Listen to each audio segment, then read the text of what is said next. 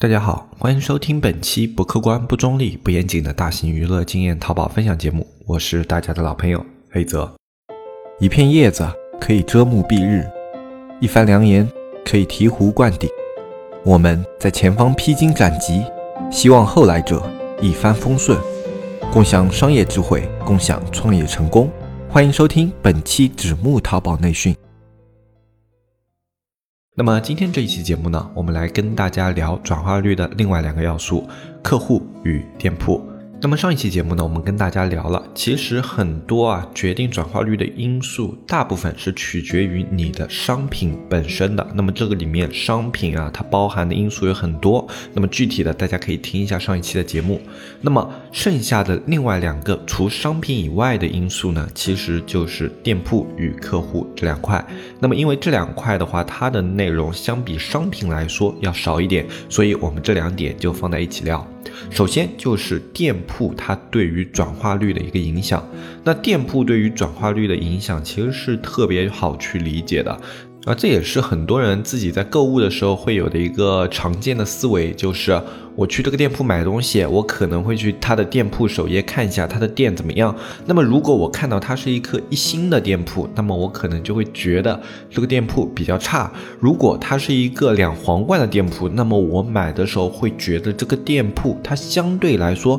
会比较有保障。那这就是店铺去决定转化率的一个很普遍的点，但是呢，这个点其实随着现在淘宝的一个发展啊，它变得越来越弱化了。它的弱化在哪里呢？因为现在大部分人啊是用手机来进行淘宝的购物的，不像以前。以前的话，很多人会用啊 PC 端，也就是电脑去进行淘宝的购物啊。在电脑上的话，店铺等级这个东西会显得特别的直观，对吧？啊，但是在手机上并不会，因为你在商品页你是看不到这个店铺的详情的。所以呢，在手机端啊，店铺等级这个概念现在可以说是有一些弱化了。这对一些新店来说也是一件好事情，呃，因为本来的话，新店跟老店，因为店铺等级这个东西，他们这个竞争啊是相对处于一个较大劣势的。那么现在在手机端上购买呢，那么这个店铺等级的差距呢变成了一个较小的劣势。但是呢，这个劣势依然存在啊，只是手机端上这个劣势不是像以前那么的明显。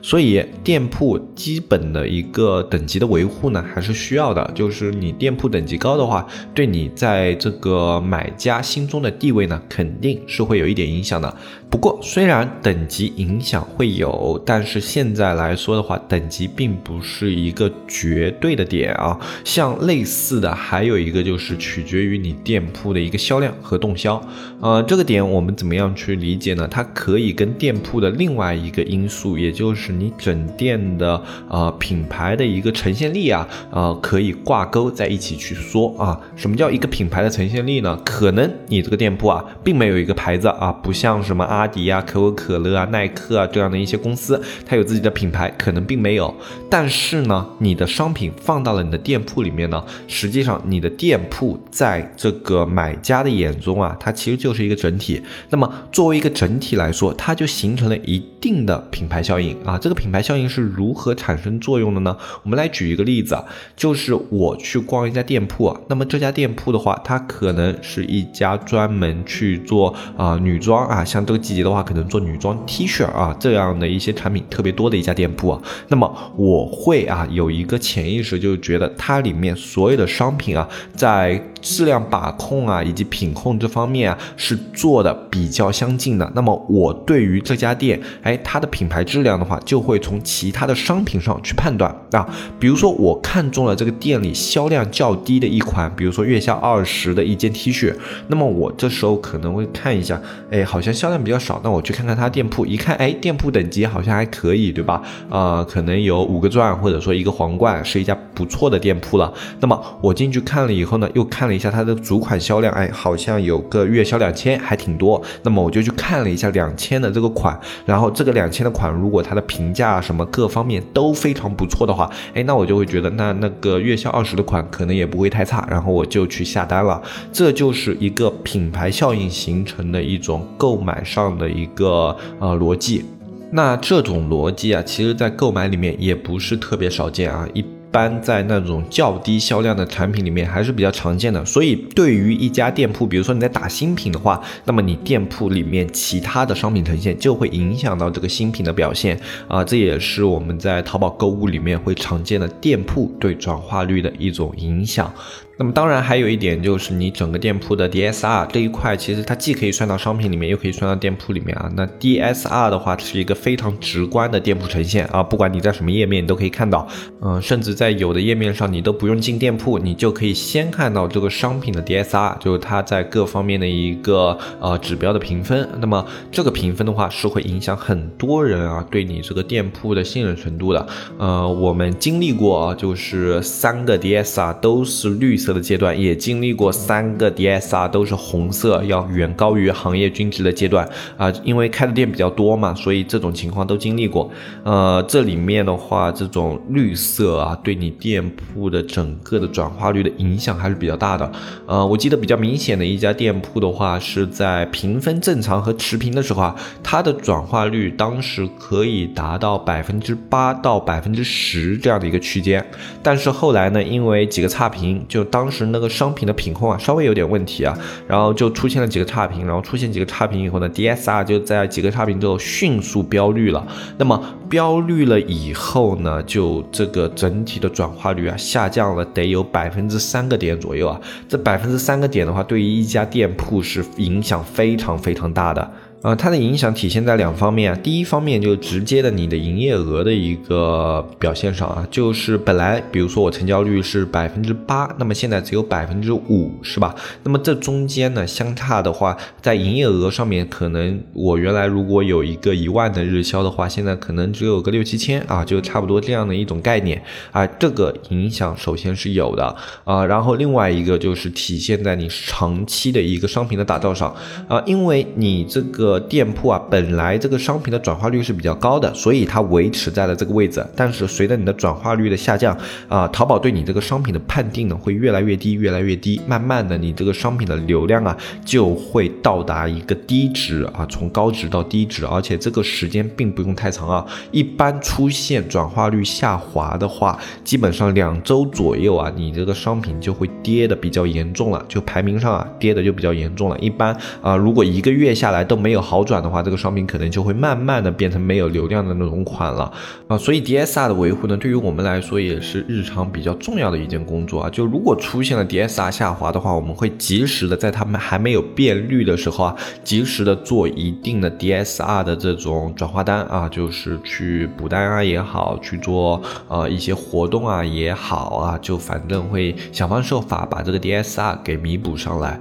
啊。在实在没有办法情况下，比如说像我们之前前。这种品控出问题的商品啊，有的时候就是宁可下架，也不会让它继续售卖了。因为你让它继续售卖的话，它影响的是整店的 DSR 的评分啊。首先一个点，可能这个商品啊，它现在销量还不错，这是很多卖家都会遇到的一个问题，就是它现在销量还不错，月销有两千啊。但是如果你继续售卖的话，会导致两个问题，一个问题就是你店铺的 DSR 的下滑，另外一个问题呢，就是你这个商品啊。它继续这种运营操作模式的话，它的一个流量周期的死亡也只是一个时间问题，因为只要你这个品控问题不解决，买家拿到手上就是有可能会给你差评，有可能给你一星，你的 DSR 就是会下滑。哎，这是你不去下架这个商品，无论如何都不会解决的一个问题。两种解决方案，一种是直接换商品，就是同样的商品换一个品控好的，不容易出问题的；另外一种解决方法就直接下架。其实这两种方法的话都是有效的。下架这个方法呢，需要一定的。那种壮士断腕的勇气，但是对于你店铺长期的运营来说，还是需要去做出这样的一些决定的。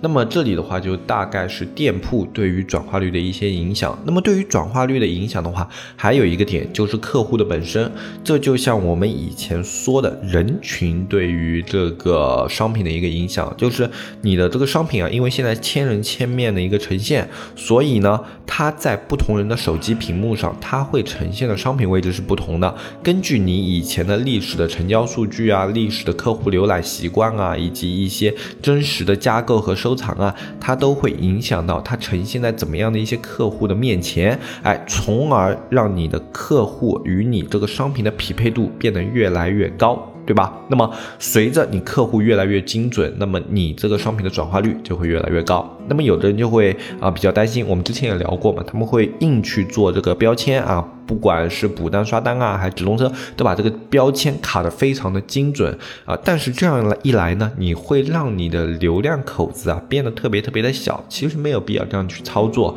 啊，因为在转化率上的话，哎，流量标签会有这样的一种增长的一种形式啊。就像啊，我现在啊，我打造了一个新品，对吧？那么我这个新品的话，我首先第一点是拉升流量，就是让有人能够看到它。我不管是三十岁的人、二十岁的人，还是五十岁的人，我要让他们看到我的商品。那这是我的第一步，对吧？我圈定了一部分的客户，那么圈定这部分客户的手段呢，可能是不断刷单，也有可能是做一些直通车的圈定，以及那种超级推荐啊这样的一些圈定啊，就诸如此类的。那么在这个过程中呢，首先。第一个啊，就是你一开始的标签可能确实不是特别的精准，但是你的标签呢也不会特别的极端化，因为你的这种补单啊也不会说你的刷手都是怎么怎么样的啊，也很少啊，它不会特别的极端化，就是各种各样的人群都有。那么最后你去呈现的一个流量呢，在最早的一个模型呢，就是这个流量比较泛啊，就在每个区间呢，它都能够获取到一定的流量，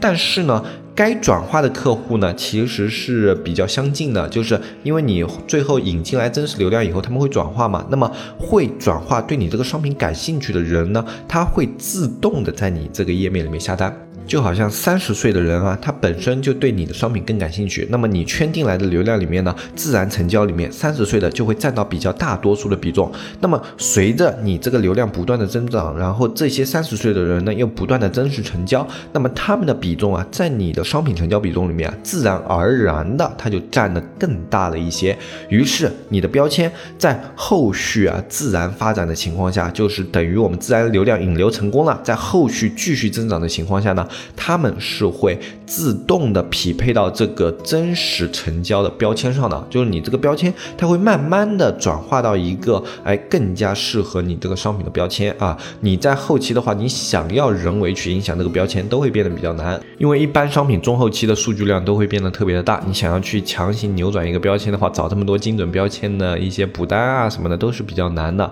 你可能直通车或者超级推荐上的这种圈定范围啊，还有可能去做变化。但是在补单这种手法上的话，这种去影响它标签的扭转力呢，就会变得特别特别的弱啊！这就是我们在这个标签转化上啊，不需要特别主动去做的一个原因，就是它的标签，只要你这个商品它获取到流量了，它是会慢慢慢慢的自己扭转过来的啊，不需要去加入太多的一个人为的干预。所以呢，客户虽然啊，它是能够影响转化率的一个因素，但是呢，呃，它的操作手段呢就相对来说比较简单。一般的话，我们去影响客户标签呢，基本上是这样的：我先去在直通车或者超级推荐里面看哪些标签的数据表现更好一些，然后在后期呢，只要加重这些标签的投入，去删除掉一些不良标签，这样去操作就可以了。整体的操作思路也是特别简单的。所以客户这一块呢，大家不需要去。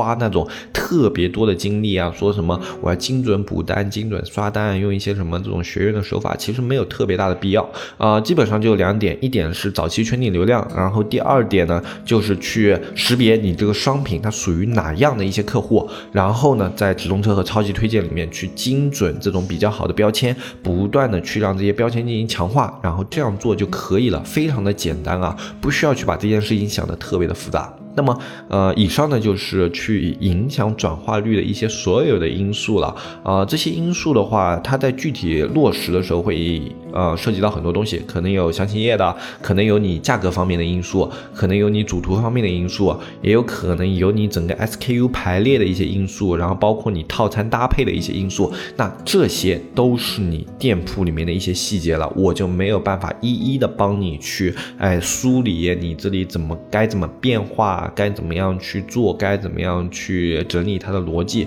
这种都是要你结合你店铺的情况，你现在这个商品情况自己去考虑的一些东西了。而能够影响它的因素呢，就在我们这两期节目里面呢，基本上都已经涵盖到了。如果你的店铺你感觉现在转化率有问题，有比如说远低于这种行业均值啊什么的，呃，那么你可以去考虑一下哪方面出的问题，然后从哪方面去进行改进，然后希望这样的一些因素的分析呢，可以给你。你的一个转化率的提升啊提供一定的思路。那么今天这一期节目呢，就跟大家说到这里。如果大家想要听更多的淘宝方面的课程和一些分享的话，可以加入我们的社区。我们社区的加入方式是微信纸木电商的拼音去添加我们的客服小安啊，微信的具体的一个加入方式在我们的详情页里面也有，包括我们社区的介绍，在我们详情页里面都写的比较清楚的，大家可以点开详情页的图片看一下。那么今天这期节目呢，我们就说到这里。我是黑泽，我们下期节目再见，拜拜拜拜拜。